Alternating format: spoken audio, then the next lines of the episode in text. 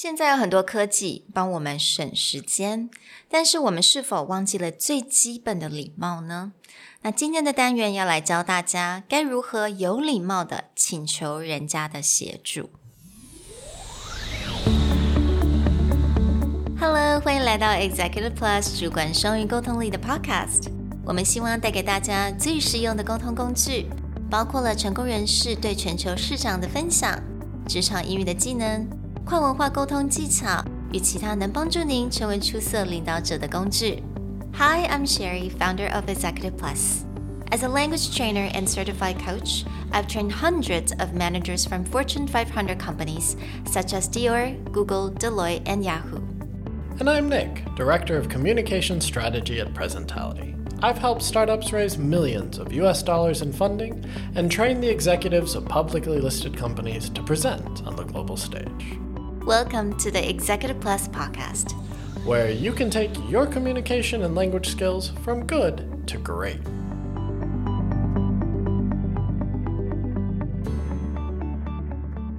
Hey everyone, welcome back to another Executive Plus podcast, episode number 44.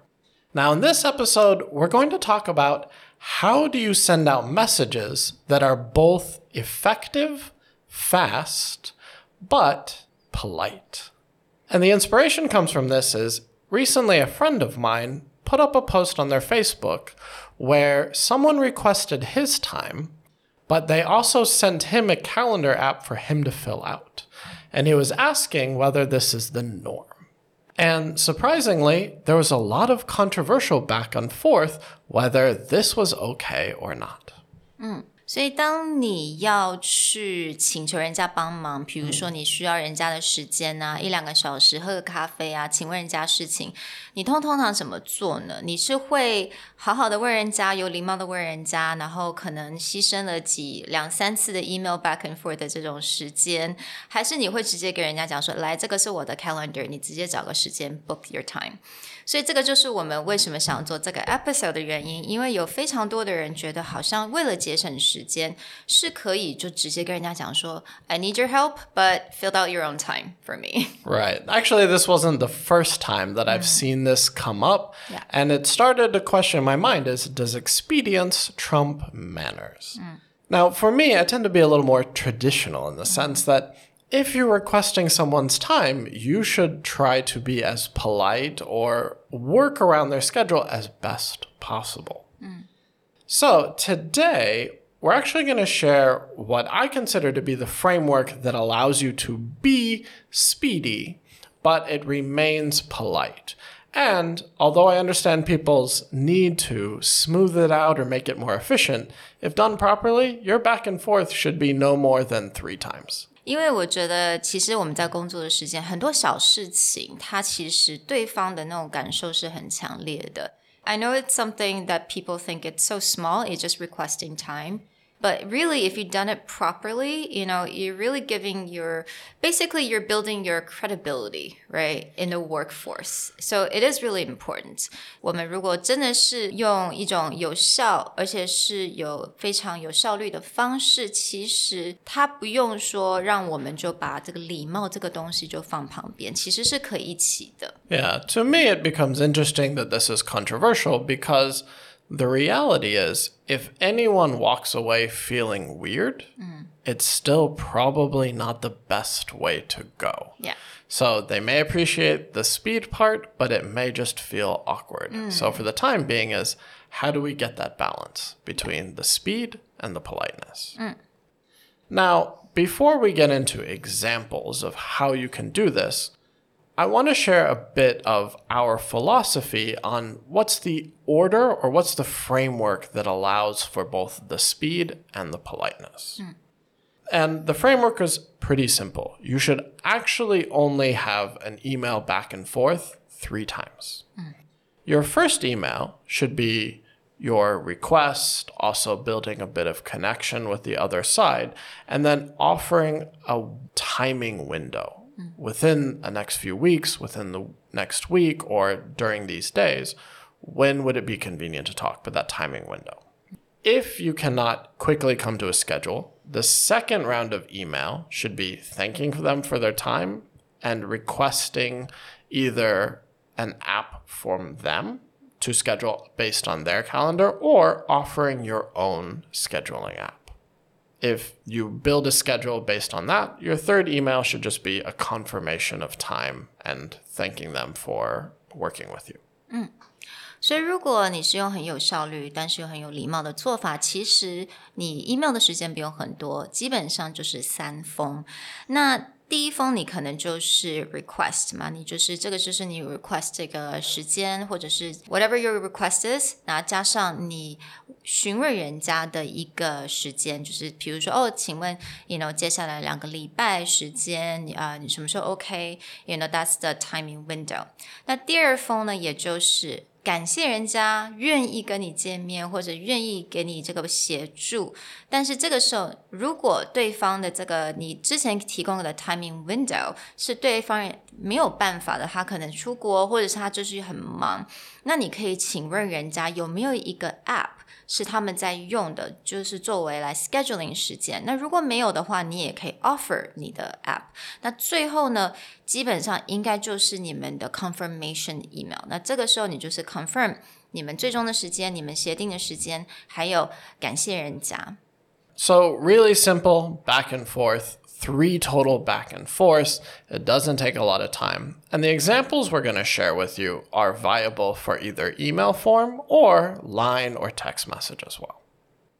So, let's say that, for example, I want to request someone's time for a meeting or some kind of consultation. My first email is fairly basic. It'll just start out with a greeting and some kind of connection. I might say, like, Dear Sherry, I really enjoyed your t- talk at a conference last week. I gained a lot of insight on this thing.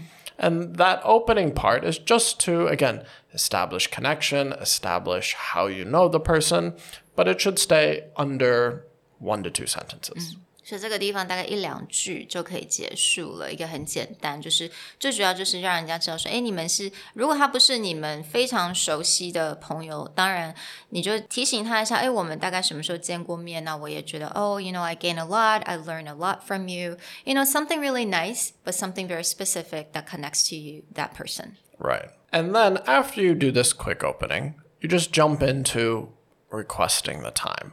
Now, again, if you're looking for expedience or speed, try to keep this in one to two sentences, but it may just be something like, May I ask you for a quick consultation on this topic? I would like to have a better grasp of, or I would like to better understand this mm-hmm. thing. Mm. 所以这个部分也是一到两句就可以完成。这个时候你就是进入你的正题啊、uh,，May I ask for a quick consultation，或者是 a quick meeting about this，或者是 you know I would like to understand more about something，or or I would like to have a better understanding of you know 不管是什么 topic。 Now, the third part of your email is when you get into requesting time. The key behind a successful time in this is not only to politely request time, but give them a window of timing. Otherwise, it may just be left to eternity within the next month or within the next mm. year they can get back to you. But you may say something like, I was wondering if you are available for the next two weeks. I believe a two hour session would be sufficient to ask my questions.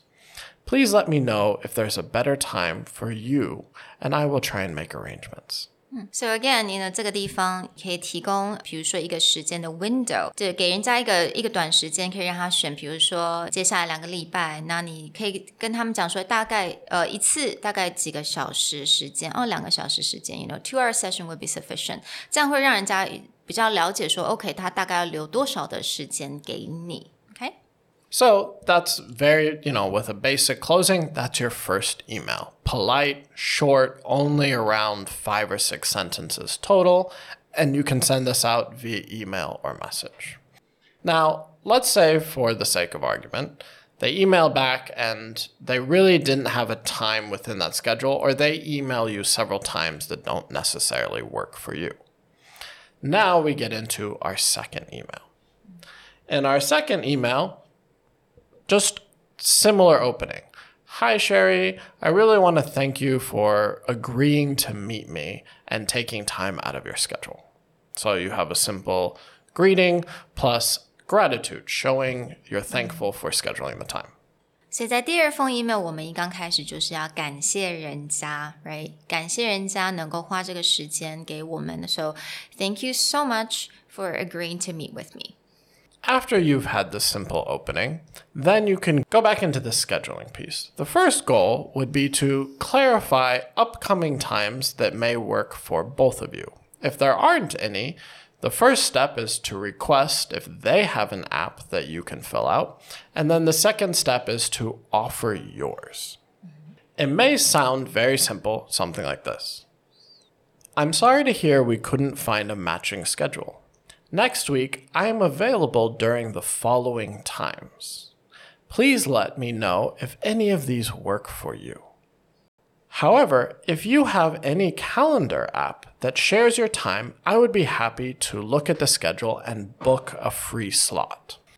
I also have a calendar app that shares my available dates. Would you be okay if I share that with you? 所以这边比较重要的是，你刚开始说哦，I'm so sorry，you know，我们没有办法找到一个合适的时间。